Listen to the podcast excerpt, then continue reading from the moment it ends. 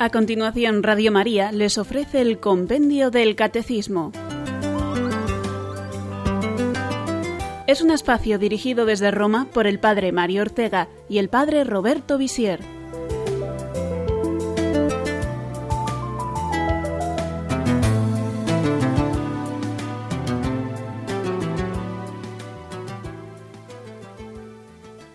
Buenas tardes amigos, bienvenidos seáis un día más al programa Compendio del Catecismo. Desde los micrófonos de Radio María os habla el Padre Mario Ortega. El capítulo 21 del Evangelio de San Juan nos relata el maravilloso episodio del encuentro de Cristo resucitado con sus discípulos a la orilla del lago de Galilea. Allí había comenzado su amistad con ellos, en Galilea. Era pues un lugar cargado de recuerdos y emociones, y es allí ante la proximidad de la ascensión del Señor a los cielos donde Cristo confirma a Pedro como pastor de la Iglesia. A pesar de haber negado al Maestro hasta tres veces, Pedro escucha también por tres veces la confirmación de su misión de ser la piedra sobre la que Cristo construirá a lo largo de la historia su cuerpo místico, que es la Iglesia. Pedro, ¿me amas más que estos? Sí, Señor, Tú sabes que te quiero. Apacienta mis ovejas, le encargó el Señor. Mis ovejas. Qué bien suena ese mis, porque realmente los cristianos somos del Señor. Y el Señor Jesús, que es el buen pastor, que me conduce hacia fuentes tranquilas y repara mis fuerzas, nos deja en manos de Pedro, y cada sucesor suyo a lo largo de los siglos, que es el Papa. El Papa apacienta el rebaño de Cristo, y Cristo sostiene al Papa por medio del Espíritu Santo, que lo ilumina y no permite que en su enseñanza, su magisterio, se desvíe del Evangelio. Esa es la maravillosa garantía que tenemos los miembros de la Iglesia de permanecer en la verdad. Es la promesa de Cristo que intercede continuamente ante el Padre para que la fe de Pedro no desfallezca, ya que tiene que dirigir la nave de la Iglesia por los tantas veces tempestuosos mares de la historia.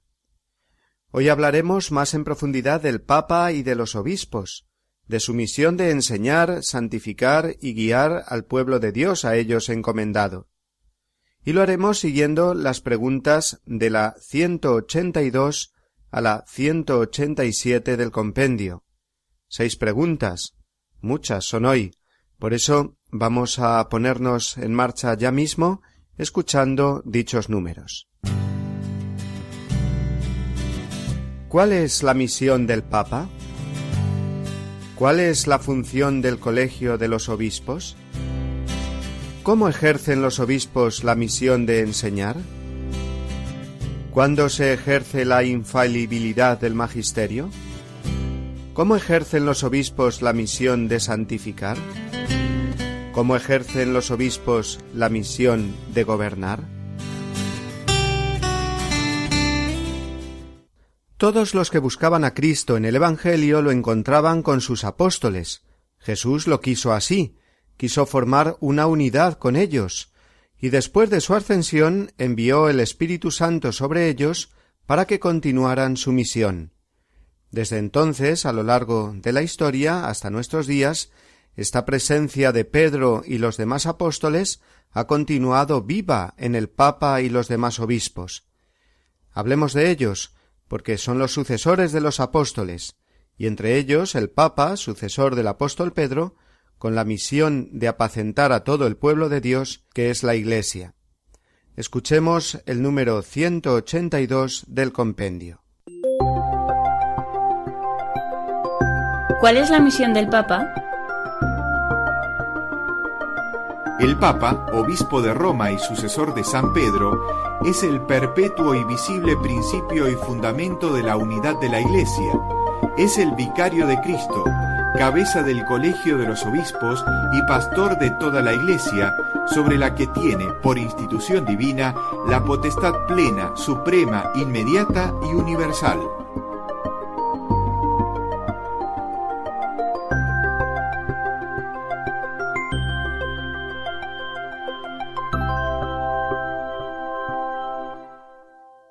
Tú eres Pedro, y sobre esta piedra edificaré mi iglesia, Te daré las llaves del reino de los cielos. Lo que ates en la tierra quedará atado en el cielo, y lo que desates en la tierra quedará desatado en los cielos. Mateo 16 versículos 18 19. Estas palabras del Señor a Simón, a quien le puso el nombre de piedra, Pedro, para que no dudáramos de su intención de fundar una iglesia firme y segura en él, son palabras que no debemos olvidar nunca, que un católico debe llevar siempre grabadas en su mente y en su corazón, porque son muchas y muy variadas las tentaciones de reducir la Iglesia a una institución meramente humana, y considerar igualmente las palabras del Papa como una opinión más entre muchas. Y esto no es lo que dice el Evangelio. En la última cena Jesús dijo a Pedro Simón, Simón, mira que Satanás ha solicitado el poder de cribaros como trigo, pero yo he rogado por ti, para que tu fe no desfallezca. Y tú confirma a tus hermanos. Lucas 22 versículos 31-32. Luego vino la confirmación de este encargo a la orilla del lago Tiberíades que hemos recordado en la introducción. Todos estos pasajes nos indican lo mismo, que Cristo ha querido para su Iglesia un fundamento firme, un perpetuo y visible principio y fundamento de la unidad, como nos decía la respuesta que hemos escuchado. El Papa, sucesor de Pedro, es el vicario de Cristo en la tierra, y los cristianos debemos de estar sumamente agradecidos y contentos de tener siempre este punto de referencia seguro. Seguro porque Dios nos habla a través de él en todo lo referente al Evangelio, a la fe, a la vida cristiana, a nuestra salvación en definitiva.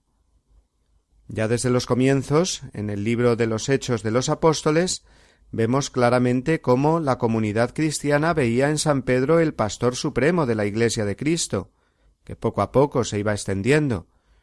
El mismo Pedro llegó hasta Roma, la capital entonces del imperio, y allí murió. Murió como obispo de Roma, y esa es la razón de por qué su sucesor, el obispo de Roma, es también el pastor de toda la Iglesia, el Papa. A San Pedro le sucedió San Lino, a este San Anacleto, el cuarto fue San Clemente Romano, y así hasta el doscientos sesenta y cuatro sucesor de Pedro, que es en nuestros días Benedicto XVI.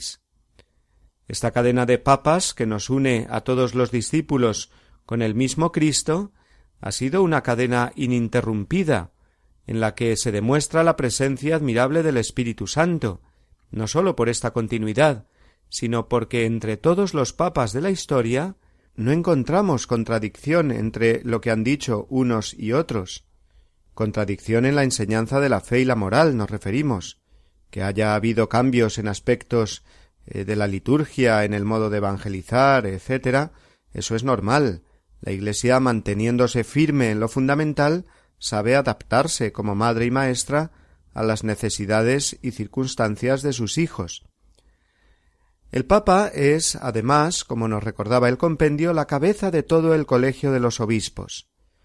Los doce apóstoles formaban una unidad con Pedro, e igualmente sus sucesores, los cuatro mil y pico obispos que hay actualmente en el mundo, forman un colegio, una unidad con el obispo de Roma, que siempre está a la cabeza, y del que nunca pueden prescindir los obispos, ni individual ni grupalmente, cada obispo tiene jurisdicción sobre su diócesis, pero el Papa tiene jurisdicción suprema, inmediata y universal sobre toda la Iglesia, como hemos escuchado. Cada católico y cada comunidad católica, parroquia, movimiento, etc., debe vivir una profunda fidelidad al Papa, porque así se mantendrá la unidad de la Iglesia, y donde hay unidad con el Papa, allí está Cristo también porque en la fidelidad al Papa es donde vamos a encontrar cada cristiano y cada comunidad cristiana el camino que Cristo nos irá mostrando para crecer en la santidad. Escuchemos ahora la pregunta 183. ¿Cuál es la función del Colegio de los Obispos?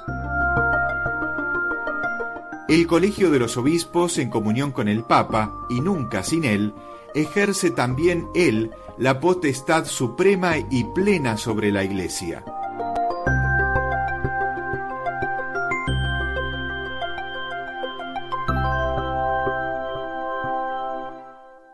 El colegio episcopal lo componen todos los obispos del mundo, con el obispo de Roma a la cabeza, y como tal este colegio tiene también potestad suprema y plena sobre la Iglesia. Así lo explica la Constitución Lumen Gentium del Vaticano II, y lo recoge el Código de Derecho Canónico. El Colegio de los Obispos ejerce solemnemente esta potestad en los concilios denominados ecuménicos. De ellos hablaremos en el próximo cuarto de hora. No se puede considerar válido ningún concilio ecuménico si no cuentan con la aprobación del Papa. Con esto se quiere dejar claro que es errónea la doctrina llamada conciliarismo, que pretendió en determinados momentos de la historia poner la autoridad del concilio por encima de la autoridad del Papa, y esto no puede ser, porque hemos dicho que no se puede dar un colegio de obispos que no tenga al Papa como cabeza visible y fundamento interno y externo de toda su unidad, y porque sólo a él, a Pedro, dio Jesús las llaves de su Iglesia, como nos recuerda el mismo Concilio Vaticano II, el Lumen Gentium 22. Lo que expresa principalmente el Colegio de los Obispos, compuesto de muchos, es la diversidad y la unidad del pueblo de Dios. La jerarquía de la Iglesia tiene ese doble aspecto la unidad en Pedro y la diversidad de obispos que pastorean en comunión con el obispo de Roma las diversas porciones del pueblo de Dios que denominamos diócesis. Siempre ha sido así porque es de institución divina, siempre se ha dado esta relación de comunión esencial de los obispos de todo el mundo entre sí y de todos y cada uno de ellos con el obispo de Roma. Lazos de unidad, de amor y de paz, como dice de nuevo Lumen Gentium, y sigue leyendo de ahí textualmente. En este colegio los obispos, respetando fielmente el primado y la preeminencia de su cabeza, ejercen el poder que les es propio para el bien de sus fieles, e incluso de toda la Iglesia, en la que el Espíritu Santo consolida constantemente su estructura orgánica y su unión de corazones. Pero llega el momento de la primera pausa, amigos. Aún nos quedan varios números, siempre en torno a este tema fundamental, el Papa y los obispos, su misión en la Iglesia. Continuamos después del acompañamiento musical.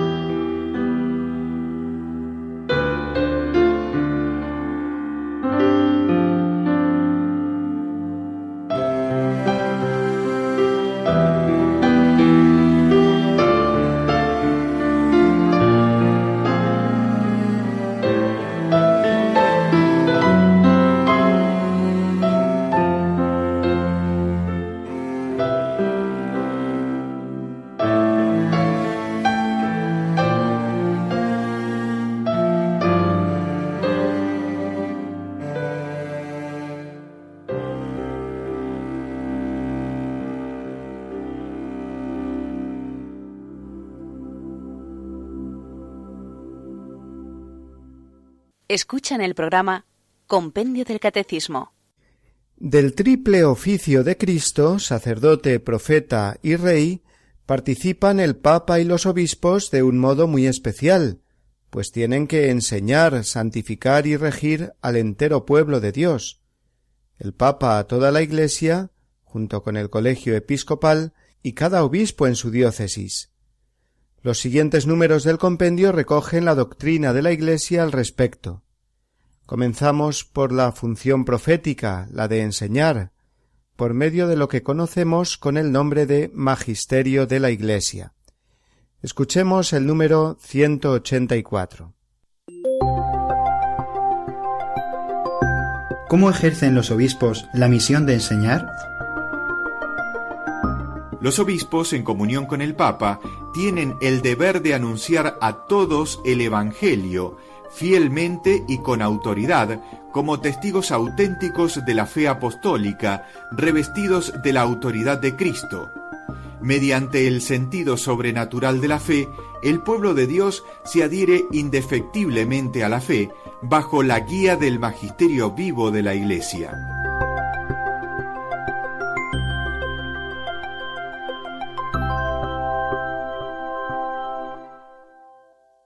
Entre las principales funciones de los obispos destaca el anuncio del Evangelio. Los obispos, como sucesores de los apóstoles, reciben ellos en primer lugar el encargo de Cristo Id por todo el mundo y predicad el Evangelio, enseñando a todos a guardar todo lo que yo os he mandado. Y fijémonos bien en lo preciso que ha sido el compendio en esta respuesta.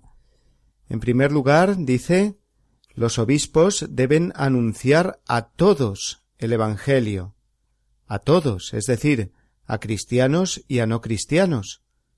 La fe se recibe por el oído, nos recuerda San Pablo. ¿Cómo creerán si nadie les habla? se pregunta el apóstol. El obispo es el primer responsable de la labor de evangelización y de catequización.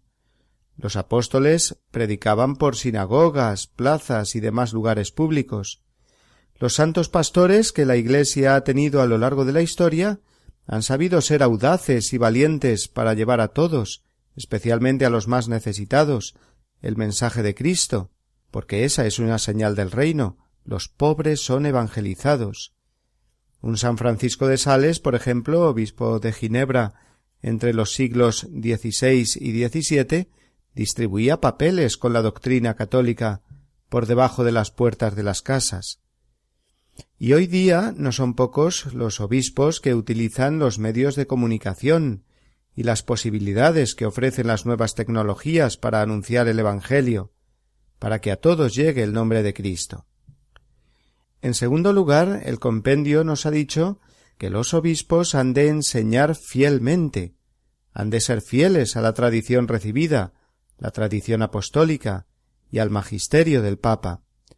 Esta fidelidad sitúa a los pastores de la Iglesia en un orden distinto de las categorías humanas que juzgan o etiquetan siempre a uno como conservador o progresista.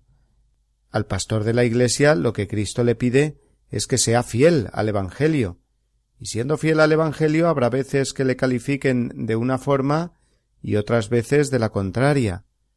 La fidelidad al anuncio del Evangelio les llevará igualmente a denunciar el antievangelio, las faltas de caridad y de justicia en el mundo. Es una gran responsabilidad esta de mantenerse fiel al Evangelio y predicarlo íntegramente, sabiendo que vendrá la oposición y la persecución por parte del mundo. Por eso son especialmente elocuentes las recomendaciones dirigidas por San Pablo al obispo Timoteo, que nos resume muy bien lo que significa esta función episcopal de enseñar. Proclama la palabra, dice San Pablo en 2 Timoteo 4.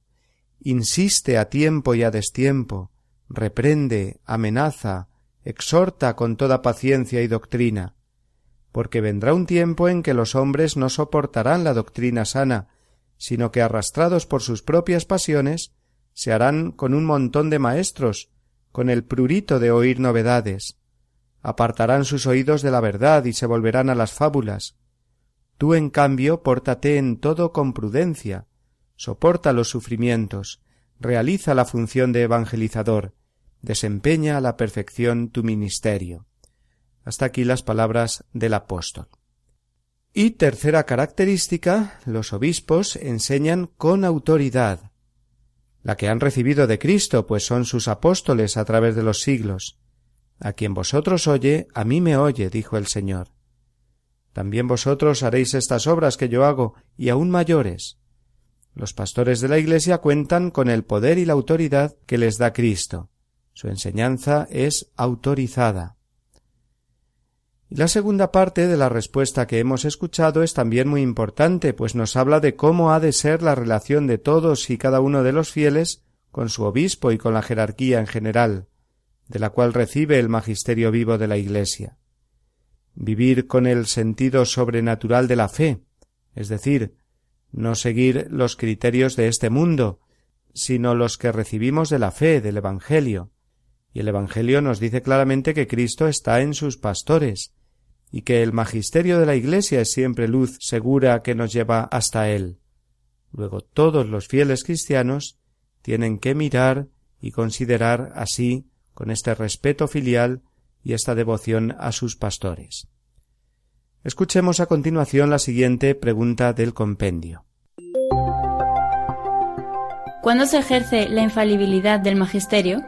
La infalibilidad del magisterio se ejerce cuando el romano pontífice, en virtud de su autoridad de supremo pastor de la Iglesia, o el colegio de los obispos, en comunión con el Papa, sobre todo reunido en un concilio ecuménico, proclaman con acto definitivo una doctrina referente a la fe o a la moral, y también cuando el Papa y los obispos, en su magisterio ordinario, concuerdan en proponer una doctrina como definitiva.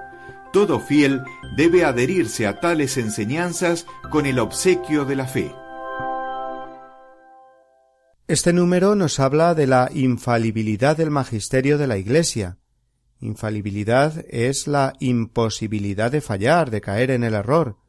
Luego estamos hablando de algo de Dios, porque de los humanos lo propio es errar, equivocarse. Cristo prometió para su Iglesia, en la persona de Pedro, una seguridad que va más allá de lo que los hombres puedan opinar o decir. Prometió la asistencia del Espíritu Santo sobre Pedro y los apóstoles. Luego, cuando hablamos de infalibilidad, de no equivocarse a la hora de dar una enseñanza sobre feo moral con carácter definitivo, estamos hablando de la asistencia especial del Espíritu Santo. ¿Cuándo asiste de este modo infalible el Espíritu Santo al Papa y a los obispos? Lo hemos escuchado en la respuesta del compendio. Primero, cuando el Papa habla ex cátedra. Esta es una expresión técnica para referirnos a una enseñanza solemne del Papa. Leamos directamente la definición del Concilio Vaticano I. Cuando el obispo de Roma habla ex cátedra, es decir, cuando desempeñando el oficio de pastor y maestro de todos los cristianos y usando de su suprema autoridad apostólica, define una doctrina de fe o costumbres para que sea mantenida por toda la Iglesia, entonces, por la asistencia divina que le fue prometida en San Pedro, goza de aquella infalibilidad que nuestro divino Redentor quiso que tuviera su Iglesia cuando ésta diese una definición en materia de fe o costumbres. Por eso tales definiciones del obispo de Roma son irreformables por sí mismas y no por razón del consentimiento de la Iglesia. Es decir, que la infalibilidad del Papa se basa en las palabras de Cristo. Lo que ates en la tierra queda atado en el cielo, el poder de las llaves, que ya hemos dicho antes, Mateo 16, 19, y no porque todos nos hayamos puesto de acuerdo en que esto sea así, y queramos mantenerlo así siempre. No es un consentimiento de la Iglesia, sino la voluntad misma de Cristo Jesús. Segundo, cuando se reúne el episcopado en pleno, siempre con el Papa a la cabeza, en concilio, que llamamos ecuménico, y allí proclaman con un acto definitivo una doctrina referente a la fe o a la moral. Tiene que ser el colegio de los obispos con el Papa. Cada obispo en particular no es infalible al anunciar la verdad revelada. Basta la infalibilidad del colegio episcopal en pleno para mantener puro el depósito de la fe. En su diócesis cada obispo, por razón de su cargo, es el maestro auténtico, autorizado de la verdad revelada, siempre que se halle en comunión con el Papa y profese la doctrina universal de la Iglesia. Y tercero, cuando, aunque no sea el Papa hablando ex cátedra o el concilio ecuménico reunido, el Papa y los obispos, en su magisterio ordinario, concuerdan proponer una doctrina como definitiva. La infalibilidad de la Iglesia afecta a las verdades formalmente reveladas de la fe y de la moral cristiana, por ejemplo, la definición de un dogma por parte del Papa, el último, por ejemplo, el de la Asunción de la Virgen a los cielos, definido por Pío XII en el año 1950. Pero también puede darse la infalibilidad en algún otro ámbito, como por ejemplo cuando se produce la canonización de un santo. El Papa, cuando define un dogma o canoniza a un santo, establece algo que ya nadie puede cambiar, ni siquiera otro papa que venga después. Pero aun cuando no se trate de una definición ex cátedra o de un concilio ecuménico, está el llamado magisterio ordinario del Papa y de los obispos, al cual todo fiel cristiano, nos ha recordado el compendio, ha de adherirse en obediencia de fe, porque es por este magisterio ordinario por el que normalmente el Papa a toda la Iglesia y cada obispo en su diócesis y en comunión con el Papa van enseñando al pueblo de Dios las verdades necesarias para su salvación. El magisterio ordinario del Papa incluye las encíclicas y otros documentos como son las exhortaciones apostólicas, las cartas, también los discursos, las catequesis, las diversas alocuciones y mensajes que dirige. Es decir, que hay muchas formas por las que el Papa ejerce la función de enseñar hasta por los medios más modernos. Ya conocemos cómo desde hace poco el Papa utiliza también el Twitter y en breves frases transmite también a través de Internet el magisterio papal. Pero vamos a dar paso ahora a nuestra segunda pausa musical antes de continuar con las dos preguntas que aún nos faltan hoy.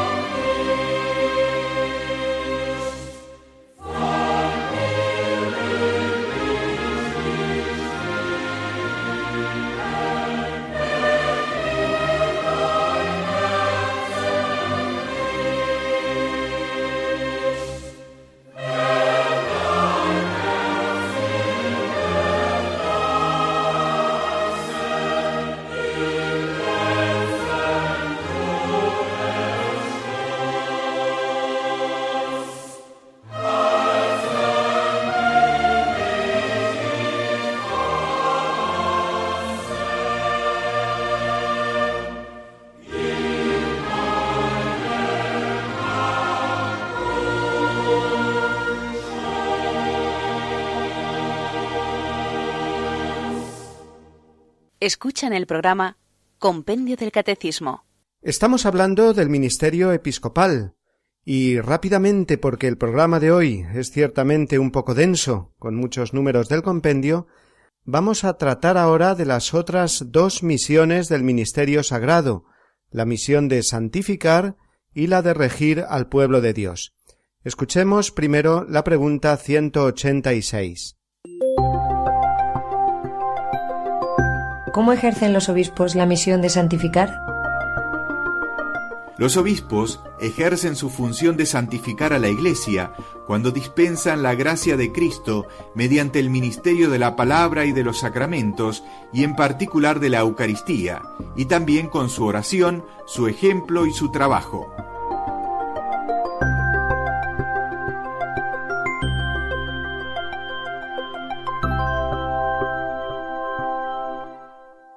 El obispo preside una diócesis o iglesia particular. En la iglesia particular se hace presente toda la iglesia universal, se hace presente Cristo mismo. Y a través del obispo, que tiene la plenitud del sacramento del orden, la plenitud del sacerdocio, llega a todos los fieles la santificación obrada por Cristo. Es el administrador de la gracia de Dios, en favor de todos los miembros de la Iglesia en ese determinado lugar que llamamos, repito, diócesis. El obispo es pontífice, porque es el puente por el que viene la gracia de Cristo hasta nosotros. En la Eucaristía es donde se realiza y se expresa principalmente esta santificación a través del ministerio de la Iglesia. Es lógico porque Hemos dicho por activa y por pasiva que Cristo está presente en su cuerpo, que es la Iglesia. Luego, la presencia más real e íntima de Cristo entre nosotros, que es la Eucaristía, será también el momento de mayor comunión eclesial. Recordemos esas palabras de la liturgia eucarística de la misa, en las que el sacerdote dice Acuérdate, Señor, de tu Iglesia extendida por toda la tierra, y con el Papa, y se dice su nombre, con nuestro obispo, y también se le nombra, y todos los pastores que cuidan de tu pueblo, llévala a su perfección por la caridad. Ahí vemos claramente esa comunión con toda la Iglesia. Es Cristo en la Eucaristía que el mismo obispo ofrece o hace ofrecer por medio de los presbíteros, que son sus colaboradores, es la Eucaristía, digo, la que hace la Iglesia, la que santifica a toda la Iglesia. La imagen más expresiva que se puede dar de la gracia santificante que se derrama sobre los fieles cristianos es la del obispo celebrando la Eucaristía, unido a sus presbíteros, en comunión con todos los demás miembros del pueblo de Dios. Es la Iglesia viva y unida. Esa parte de la plegaria eucarística que recordábamos antes, en la que se nombra al Papa, a los obispos y a todos los pastores, termina pidiendo a Dios para su Iglesia que la lleve a su perfección por la caridad, es decir, que la haga santa, porque la santidad es la perfección en la caridad. Es precioso ver y vivir cómo poco después de esa petición por toda la Iglesia y sus pastores, el obispo o el presbítero, alzan la patena y el cáliz y ofrecen al Padre el cuerpo y la sangre del Señor, diciendo Por Cristo, con Él y en Él, en la unidad del Espíritu Santo, todo honor y toda gloria. La santificación de los fieles se produce ofreciéndose con Cristo, y en este ejercicio del sacerdocio que Dios ha otorgado a su Iglesia, cada fiel lo hace desde su condición de bautizado, pero el obispo, teniendo esa plenitud del sacerdocio como sucesor de los apóstoles, siendo así pontífice. Por eso el obispo es el responsable principal de las celebraciones eucarísticas que se realizan en las diócesis, porque éstas son la primera y principal fuente de santificación de los fieles. Igual que decíamos que son responsables de la catequesis y la evangelización, también los obispos son los responsables de la liturgia. Los presbíteros, siendo sus colaboradores, también serán responsables, y deben vivir siempre esa comunión de fe y de obediencia al obispo, por el bien espiritual y la santificación de todo el rebaño de Cristo. En los demás sacramentos también se muestra esta función de santificar que encabeza el obispo. ¿Cómo no hablar de la misa crismal que se celebra el jueves santo por la mañana o algún día antes por conveniencia pastoral, depende de cada diócesis? Ahí todos los presbíteros de la diócesis renuevan sus compromisos sacerdotales y su comunión con su obispo y con toda la Iglesia. Y el obispo, que preside esa celebración de la misa crismal, bendice los óleos y el crisma con los que se podrán celebrar los sacramentos. Se contienen en tres grandes ánforas, el óleo de catecúmenos para el bautismo, el de los enfermos para la unción de enfermos y el santo crisma para el bautismo, la confirmación, la ordenación sacerdotal y la consagración de los altares de las nuevas iglesias.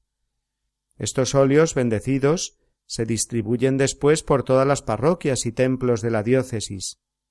Es pues un signo precioso de la santificación que viene de Cristo a través de la Iglesia, de los apóstoles, de sus sucesores los obispos, llegando así a todas las personas.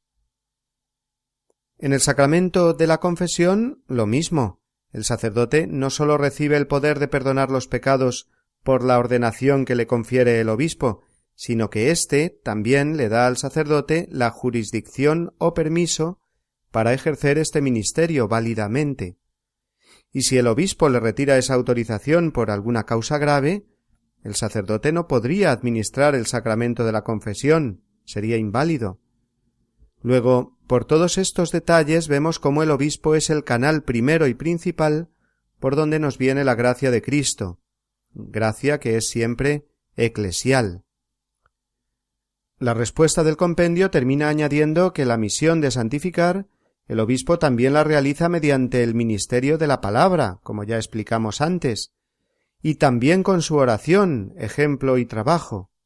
Efectivamente, el obispo, como buen pastor, está desposado con su iglesia, con su diócesis concreta. A ella se le debe y por ella se entrega. Eso significa el anillo episcopal que lleva, un desposorio con la iglesia, y también el báculo que recuerda a su misión de pastor. Pero eso lo vamos a detallar más en la siguiente pregunta, la 187 que escuchamos a continuación. ¿Cómo ejercen los obispos la misión de gobernar?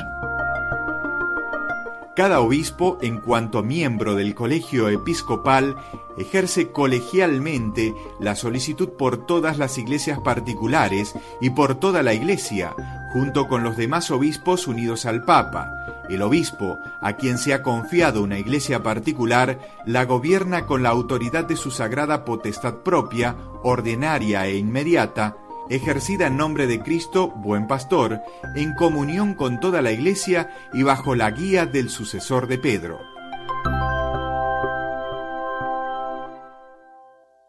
Esta respuesta nos dice que el obispo tiene la misión de gobernar, de regir el pueblo de Dios, de guiarlo con caridad y amor como el buen pastor.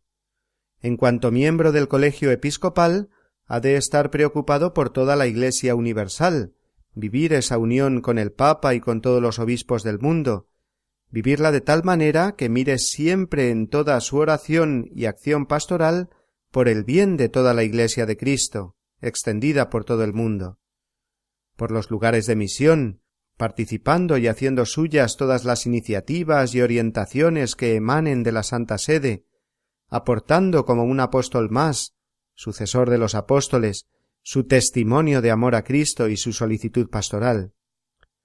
Pero además los obispos diocesanos, que son la mayoría, han sido encargados de una parte muy concreta del pueblo de Dios, de una diócesis.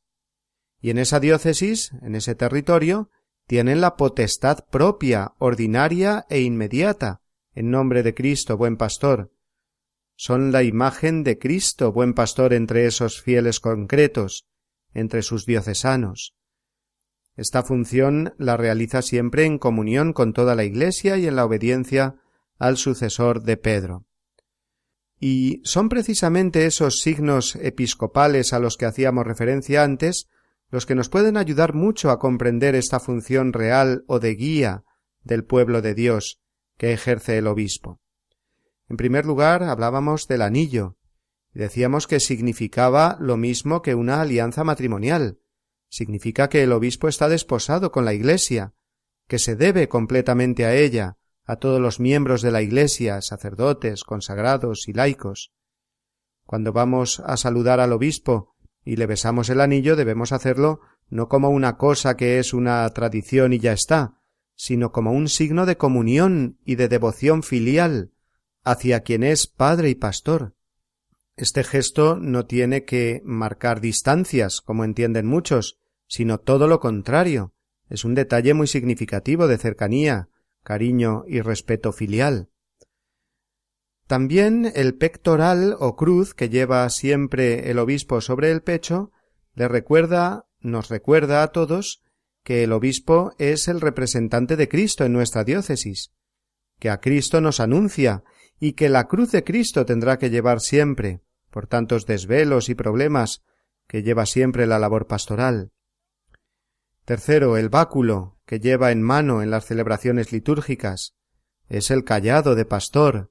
Nos recuerda que Cristo nos dirige y nos guía por medio del obispo en comunión con el Papa.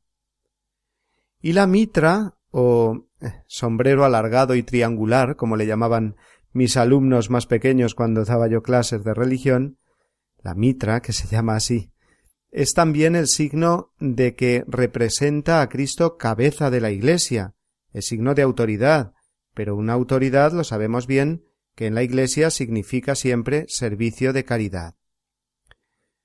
Otros signos que expresan la guía de la Iglesia por parte del obispo son las cartas pastorales que nos dirige, el proveer de sacerdotes las parroquias, eh, las distintas iniciativas pastorales o caritativas, la atención a los sacerdotes y consagrados, o las visitas pastorales que realiza a las parroquias, a los pueblos, muchas veces cuando va a administrar el sacramento de la confirmación. Son momentos en los que el obispo se muestra más cercano a las personas. No es que nunca esté lejano, pero todos comprendemos que tiene una labor de gobierno continua y una diócesis con mil asuntos que atender. Por eso, estas visitas pastorales son el momento quizás más adecuado para expresar por nuestra parte al obispo nuestro afecto y cercanía de hijos. Como decía San Agustín, con vosotros soy cristiano, para vosotros soy obispo.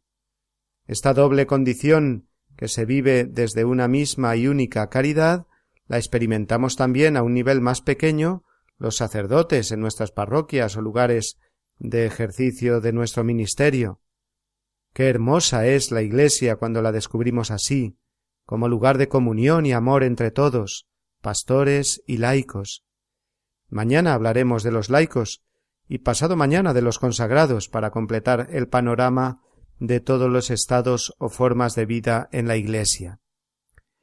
Antes de dar paso a las preguntas de los oyentes, nos queda justo el tiempo para terminar con una oración que nos sirve como conclusión al comentario de hoy. Es una oración por el Papa, por los obispos y por los sacerdotes. Dirigiéndonos al Padre Eterno y pidiendo por los ministros sagrados, recordaremos al mismo tiempo algunas de las enseñanzas que por medio del compendio del Catecismo hoy hemos recibido.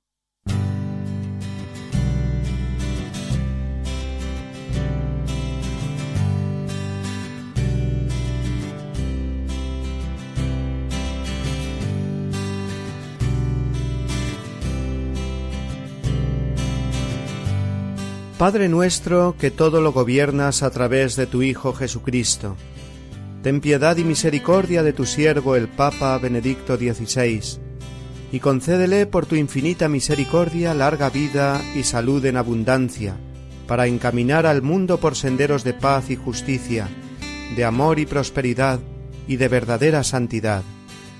Dale a tu vicario en la tierra fuerza, protección y los dones del Espíritu Santo, para cumplir con la misión que le has encomendado. Gracias, Señor, por darnos a Benedicto XVI. Danos la gracia de estar siempre con él, unidos a tu rebaño, la Iglesia Católica.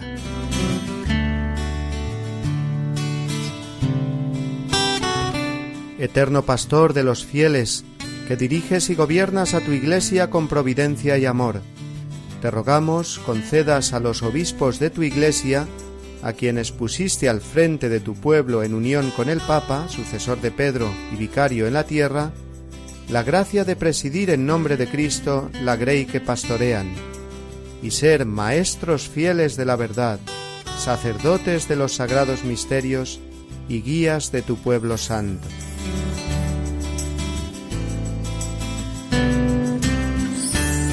Madre de Cristo, que al Mesías sacerdote diste un cuerpo de carne por la unción del Espíritu Santo, para salvar a los pobres y contritos de corazón. Custodia en tu seno y en la Iglesia a los sacerdotes, oh Madre del Salvador.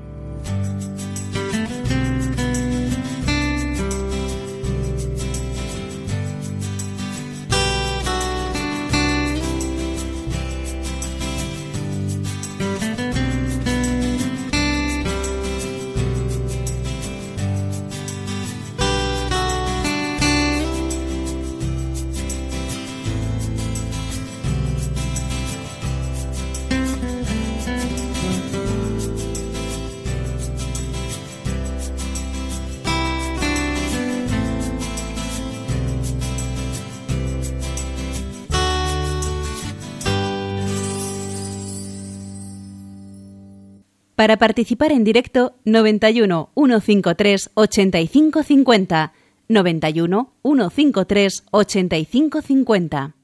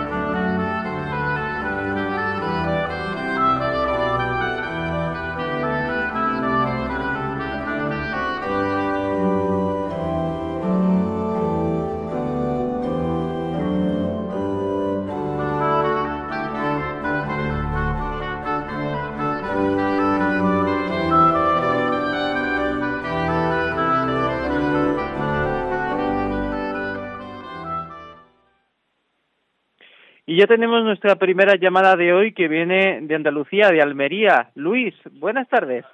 Sí, hola, buenas tardes.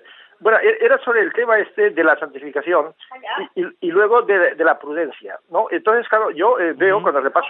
¿Qué estás diciendo? ¿Que tú estás llamando? Cuando, cuando, cuando estamos repasando la, la, Biblia, vemos que, claro, eh, hoy en día pienso que se puede pecar demasiada prudencia, porque, porque yo lo comparo con lo que dijo Jesucristo y San Juan Evangelista, que realmente así como prudentes no eran, porque si hubiesen sido prudentes no les hubiese costado la vida, ¿no? Entonces yo pienso que a veces ahora habría que ser en la santidad con, una prudencia, pero, pero no la prudencia de callarse, sino una prudencia de decir la verdad, por ejemplo, a la clase política, criticarla, decirle duramente lo que hay, ¿no? Como decía Jesucristo en San Juan Evangelista. Eso es lo que yo os tengo. ¿No cree usted que es así? Gracias.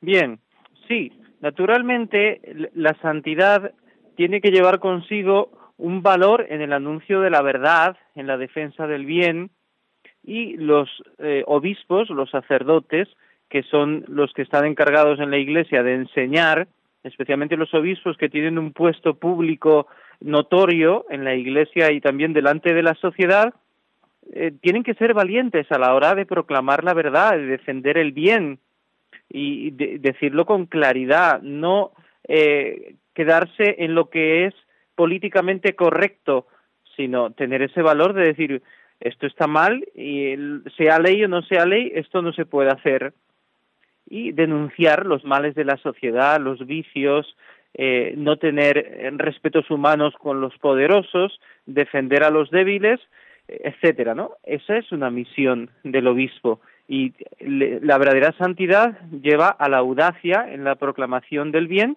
y en la prudencia que está eh, pues en no atacar a alguien cuando no, no, hay pruebas o en, no descalificar a los demás, no caer en, en, en el rencor, no provocar la violencia, el desprecio a los demás, sino hablar con la verdad en la, en la boca, pero también pues con esa caridad y con esa comprensión hacia el pecado de los hombres pero rechazando firmemente el pecado.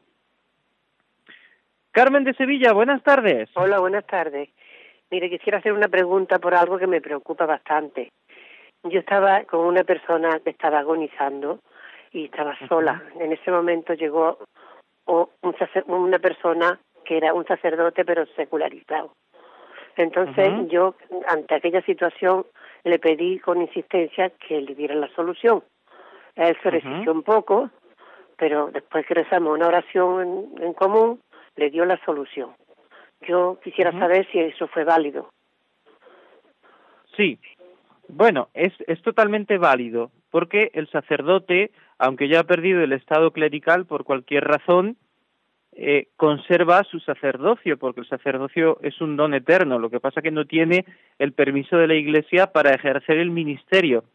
Sin embargo, la misma Iglesia le concede esa facultad de perdonar los pecados, de ejercer su ministerio, incluso pues de administrar el sacramento de la unción en peligro de muerte.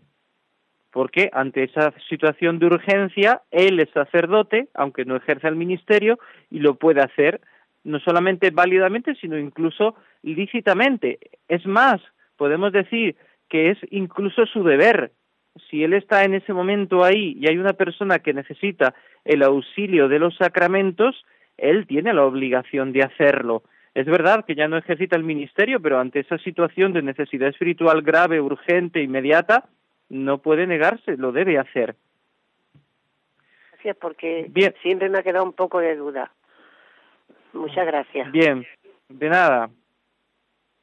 Bueno, pues Mientras esperamos otras llamadas a nuestro número 91 91 153 8550 91 153 8550 yo quisiera abundar en un tema que ustedes han preguntado un par de veces, que es el tema de la Inquisición y que es un prejuicio que hay muy fuerte contra la Iglesia, en el sentido de que se ha convertido la Inquisición en un mito.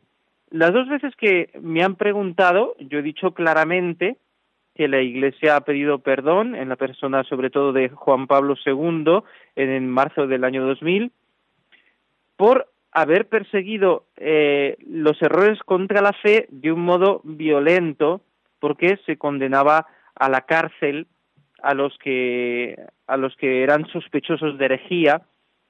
Por ejemplo, San Ignacio estuvo en la cárcel, eh, San Juan de Ávila, Fray Luis de León y otros muchísimos que podían ser sospechosos, algunos pues quizás y tenían algunos errores, naturalmente estos santos que hemos citado, eh, los dos santos San Ignacio, San Juan de Ávila y Fray Luis de León, que no está beatificado, pero que es también un gran maestro de la fe, pues fueron liberados, fueron absueltos, pero tuvieron que sufrir la cárcel simplemente por ser sospechosos de enseñar alguna cosa que no era correcta. Esta actitud de perseguir de un modo violento los errores contra la fe no es un testimonio cristiano. Por tanto, eh, ese modo de actuar del Tribunal de la Inquisición fue erróneo, sobre todo cuando también condenó a muerte a algunas personas o eh, infligió castigos físicos, otro tipo de penitencias fuertes, ¿no? Eso está claro. Pero también es verdad que el tema de la Inquisición se ha convertido en un mito que se asocia a la tortura y a la hoguera, como si el Tribunal de la Inquisición hubiese eh, desencadenado un verdadero genocidio eh, de miles y miles de condenas, de miles y miles de brujas llevadas a la hoguera, de miles y miles de herejes o de sospechosos de herejía eh, torturados, maltratados. no es así, porque la historia demuestra, los, las investigaciones hechas sobre todo en torno al año 2000, antes de que eh, Juan Pablo II pidiera perdón, hizo una comisión y otros muchos estudios, y otros muchos archivos que se han estudiado, nos hacen descubrir que no es así, que la Inquisición no asesinó miles de, o condenó a muerte miles de personas, sino que, por ejemplo, fueron eh, quemadas tras una condena de la Inquisición, solamente cuatro brujas en Portugal, 59 en España y 36 en Italia durante tres siglos en el que ejerció su jurisdicción el Tribunal de la Inquisición en estos países. Es triste, es terrible. Todas estas condenas por eh, delitos que podríamos calificar de espirituales, pero no son miles, son muy pocos. De hecho, las condenas a muerte son un porcentaje pequeñísimo, el, el 1, el 2% del Tribunal de la Constitución, lo cual no justifica, no pero hay que un poco desmitificar todo ese discurso que hay en torno a la Inquisición. ¿Por qué? A veces se asocia, porque es verdad que en aquella época difícil, oscura, en el que no se distinguía bien lo que significaba el castigo, la persecución de los errores de la fe, los tribunales civiles, que estaban muy interesados en mantener la unidad en la fe del pueblo, condenaron muchas personas, sobre todo por esa superstición que existía de que había muchas brujas, que de verdad que había gente que hacía pacto con el demonio y había misas negras, ritos satánicos, eso es cierto, los había y los hay. Pero había esa caza de brujas impresionante que llevó a la condena a muerte de miles y miles de personas, sobre todo mujeres, en toda Europa, pero por parte de los tribunales civiles. Eh, fueron unas 100.000 personas quemadas bajo la acusación de brujería y la mitad eh, fueron quemadas, fueron condenadas a muerte 100.000, quemadas aproximadamente la mitad. Quiere decir que la diferencia entre las condenas de los tribunales civiles y de las condenas del tribunal eclesiástico es inmensa. Fueron miles y miles y sin embargo la Inquisición solo algunas decenas. De todas maneras, pues consideramos que es una mancha en la historia de la Iglesia, que es una cosa que no, no debió existir o no se debió actuar en ese modo, pero debemos poner los puntos sobre las sillas. Nos despedimos con una oración y pedimos por la Iglesia para que sea siempre fiel al Evangelio, a la misión que ha recibido de enseñar y santificar. Dios te salve María, llena eres de gracia, el Señor es contigo, bendita tú eres entre todas las mujeres, y bendito es el fruto de tu vientre Jesús. Santa María, Madre de Dios, ruega por nosotros pecadores, ahora y en la hora de nuestra muerte. Amén. Y la bendición de Dios Todopoderoso, Padre, Hijo y Espíritu Santo, descienda sobre vosotros y os acompañe siempre. Buenas tardes.